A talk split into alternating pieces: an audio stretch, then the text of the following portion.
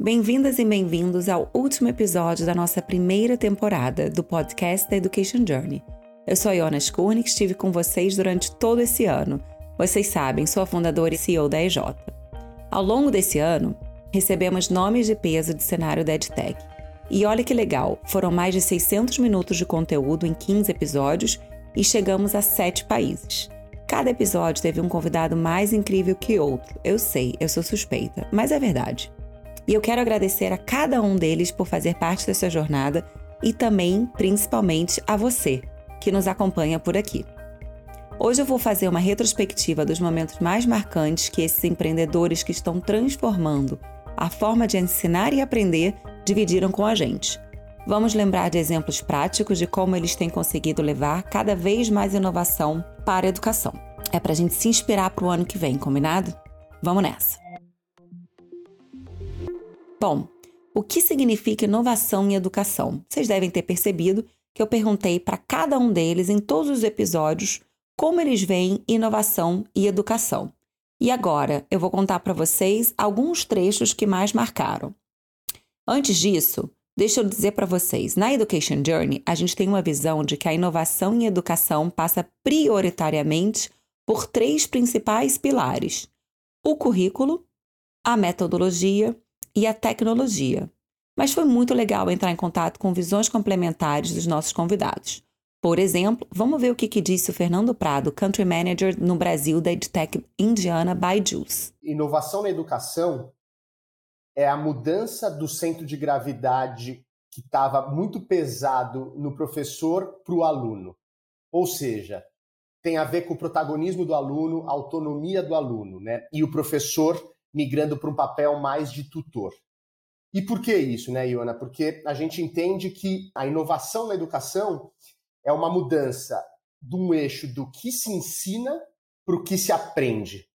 E, ao mesmo tempo, é uma mudança de um eixo de transmissão de conteúdo para o eixo de despertar desejo de aprender. Então, claramente, a gente cada vez mais vai colocar o aluno no centro e eu acho que essa é a grande inovação da educação, né? O aluno realmente no centro do processo de aprendizagem. Super bacana, né? Olha o que, que o Daniel Pedrino, que é o presidente da Faculdade Descomplica, trouxe. Ele traz aqui um outro ponto super importante para a gente refletir. Para mim, a inovação no segmento, é, inovação em educação, é a possibilidade de se adaptar ao novo hábito de consumo social. Acho que a gente está passando por algo bem disruptivo no qual o comportamento social já não é mais aderente à maneira como a gente consumia educação. E para mim, inovar agora e inovação nesse segmento é conseguir fazer com que a educação esteja próxima num novo hábito social que é bem diferente dos nossos avós. Eu, eu digo que ele é pensando nos nossos netos. A maneira como eles vão consumir educação e aprender é totalmente diferente. Eu, nós somos uma geração digital em transição. Nós aprendemos a usar o computador quando o computador nascia os nossos filhos vão usar o aprendizado de uma maneira que a gente nem sabe ainda. E a gente precisa construir esse futuro educacional. Bacana mesmo. A Gina Gotthick, cofundadora da Latitude, também falou dessa necessidade de conectar o ensino com o dia a dia das novas gerações. Lembrando que a educação pode ser divertida. Olha só. Eu acho que nos últimos 10 anos muita coisa mudou. E o que para mim é mais é, incrível é, eu acho a aceitação de que educação não precisa ser uma coisa séria, difícil, preto e branco, na sala de aula, com um caderno, como sempre foi, mas que pode, pode ser uma coisa que alimenta o nosso dia a dia, tanto quanto jovens, quanto da nossa idade, né, Iona, tipo, para a vida inteira, de formas que fazem mais sentido com a, a, nossa vida, com o que a gente quer, com o que é divertido. E uma outra fala que me chamou muito a atenção foi a do Matheus Goiás, cofundador da Tribe. Ele lembrou que há muitas maneiras de inovar a educação e que nem sempre passa pela tecnologia. Vamos lembrar? Eu acho que tem muita coisa de inovação que pode ser feita ainda dentro do ambiente educacional, que não necessariamente passa por tecnologia, não necessariamente passa por empreendedorismo. Muitas vezes a inovação vai vir numa boa política pública, muitas vezes a inovação vai vir num bom programa de formação de professores, muitas vezes a inovação vai vir em uma boa união entre o terceiro setor, a universidade, é, as pessoas que estão no dia a dia na sala de aula, os profissionais de ensino. Então, eu, eu, eu, vejo como inovação um conjunto de boas práticas com o objetivo de entregar um maior resultado pedagógico para as pessoas que estudam em todo o Brasil, independente do contexto que elas estão inseridas. E para encerrar esse primeiro bloco de retrospectiva, eu quero trazer também a fala da Patrícia Joaquim, que é cofundadora da AIO Educação. Olha o que ela falou sobre esse tema de tecnologia especificamente. Muita gente pensa em inovação, já pensa logo em tecnologia, né? Tipo, ah, a tecnologia é inovação, né? Que é um pensamento quase tecnocêntrico. E muito comum, né? De que uma tecnologia necessariamente implica em muita transformação na sociedade, como se a tecnologia sempre viesse antes. Mas, na verdade, não é bem assim que funciona em nenhuma mudança tecnológica, né? São vários elementos juntos e às vezes a tecnologia é ferramenta, às vezes ela é disruptiva, às vezes ela não é. E assim é na educação também, né? Então, para mim, inovação na educação é a transformação, é a novidade que chega, seja ela qual for, de, de mudança, né? para que, que todo mundo aprenda mais, aprenda melhor. Bom, deu para ver pelas respostas que a gente resgatou até aqui as várias visões, várias formas de inovar em educação. Mas talvez você esteja se perguntando como tudo isso se traduz na prática. Então vamos lembrar dos exemplos. A Faculdade Descomplica organizou seus cursos de uma forma inovadora para melhorar a empregabilidade dos alunos antes mesmo que eles terminem a graduação. Quem explica é o Daniel Pedrino, como eu disse, presidente da Faculdade Descomplica. Olha só. E o soft skill e os microcertificados, eles são a nossa base de teoria e aplicabilidade do curso, porque hoje, e eu tenho certeza que você também e eu também, a gente não consegue mais estudar quatro anos para esperar ter alguma habilitação para algo. Não existe no mundo que a gente vive hoje, na velocidade que a gente vive hoje, não existe esperar um ano para alguma coisa. E o microcertificado, ele basicamente, ele é a maneira como a gente pega um currículo de um curso, desconstrói ele em blocos e diz para o aluno assim, olha só, esquece seus quatro anos, esquece esses dois anos de curso. Vamos pensar o que, que você tem que fazer nos próximos três e nos próximos seis meses. Qual que é teu objetivo profissional? É esse? Então vamos começar por esses certificados aqui. E a gente pegou um curso de graduação, tecnólogo ou bacharelado, e a gente compôs ele em diversas especializações dentro desse curso. Então, um curso de RH, o aluno ele vai primeiro ser um especialista em liderança, depois ele vai ser um especialista em recrutamento e seleção, depois ele vai ser um especialista em gestão de custos. E a soma dessas especialidades e aprofundamento que a gente leva para o aluno é o que, no final das contas, habilita ele a se tornar um profissional de recursos humanos. Eu brinco que a jornada é a que constrói o aluno. Não é o final do curso no qual você recebe um diploma e vem um santo do céu e te transforma naquele profissional. Não! Eu acho isso sensacional. É um caso de inovação que não está ligado especificamente à tecnologia e assim como esse, tivemos outros exemplos nesse sentido. Vamos lembrar o que o Matheus Goiás contou sobre o modelo de sucesso compartilhado que a Escola de Desenvolvedores Tribe trouxe para o Brasil. Por esse modelo, o aluno só paga o curso depois de conseguir um emprego na área. A quantidade de vezes que a gente ouviu isso é bom demais para ser verdade, eu não, eu não consigo narrar aqui. Então, sim, teve desconfiança no início, em especial porque a gente está acostumado aqui no Brasil, Iona, infelizmente, porque a população não merece isso, em especial em coisas tão sérias como educação, mas isso se aplica para vários outros setores também, a ter uma péssima prestação de serviço, né?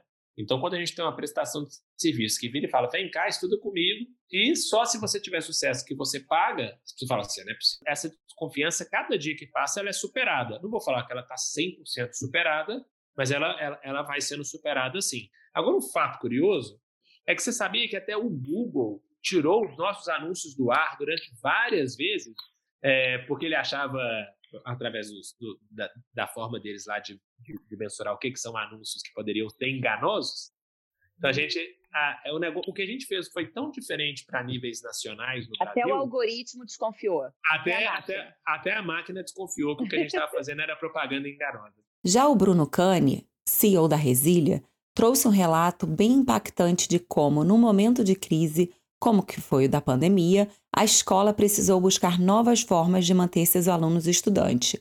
Vamos lembrar o que o Bruno contou para gente. Quando a gente fala de lockdown, fala de isolamento social, né, eu acho que isso para a classe mais alta já é um desafio em termos de saúde mental, de manter as coisas no trilho.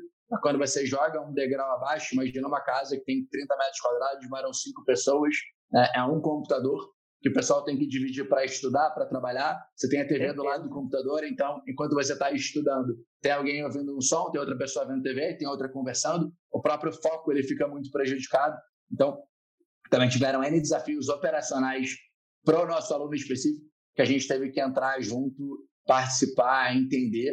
E, e, eu acho que isso aí só aumentou a simpatia pelo nosso público. A gente conseguiu fazer várias coisas, entre desde patrocinar internet em casa, mandar computador extra para quem tem que dividir de computador, né, até ter apoio de saúde mental de psicólogos que acompanham os nossos alunos né, individualmente. Então, foram várias ações legais que ocorreram aí. Bem legal, né?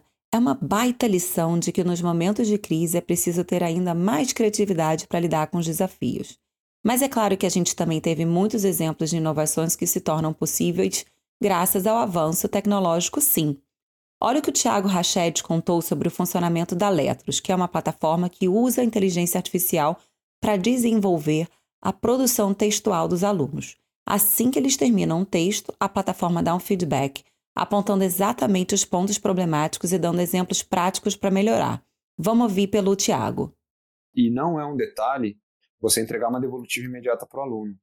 Muda por completo a experiência do aluno, porque ele está escrevendo e ele tem a expectativa de logo que ele está a escrever, que o texto está totalmente na cabeça dele, que ele está envolvido naquela atividade, reconhecer os pontos que, poxa, ele poderia melhorar, ele poderia fazer diferente. A AIO é outra empresa que faz uso da inteligência artificial e o aprendizado de máquina. A empresa usa tecnologia para ajudar os alunos na preparação do Enem. Vamos ver o que a Patrícia contou sobre o que a plataforma consegue fazer. Então, na AIO, o que a gente faz? A gente usa né, bases de dados e, e, e modelos que são muito bons em fazer um diagnóstico do aluno. Né? A gente entende o que o aluno sabe, o que ele não sabe. Computadores são ótimos para entender um monte de dados ao mesmo tempo. A gente, ser humano, toma decisão baseada em macro pedaços de informação. O computador não faz diferença para ele, a capacidade de processamento dele é muito maior. Então, com uma prova de um aluno, a gente consegue ter um mapa de conhecimento desse aluno. E com isso a gente orienta ele e fala: olha, você tiraria 600 no Enem. Se você estudar esses assuntos, você consegue aumentar sua nota para 650 em tanto, em tanto tempo. Bom, eu acho isso tudo muito bacana. Como a gente pode ver, realmente há muitas maneiras de inovar em educação e tem muita gente boa trabalhando para isso acontecer. Se você quer se aprofundar mais no assunto, ouve os episódios dessa temporada e fica ligado nas nossas redes sociais, no nosso site, assina a nossa newsletter. Não dá para perder nada do nosso conteúdo. É só buscar por Education Journey. Ano que vem, o nosso podcast está de volta com mais convidados incríveis num outro formato que a gente conta para vocês logo logo. A gente vai continuar trazendo muitas histórias inspiradoras e, como sempre, a gente quer ouvir o que, que vocês querem. Entre em contato com a gente, manda uma mensagem, manda feedback. A gente adora interagir com vocês. Muito obrigada por estar aqui. É realmente um prazer poder conversar com vocês, mesmo que seja dessa maneira, trazendo o podcast e ouvindo os feedbacks e as sugestões de vocês. Pessoal, boas festas e um ano com muita saúde, muita saúde e disposição para correr atrás dos seus sonhos. Feliz 2022 e até breve!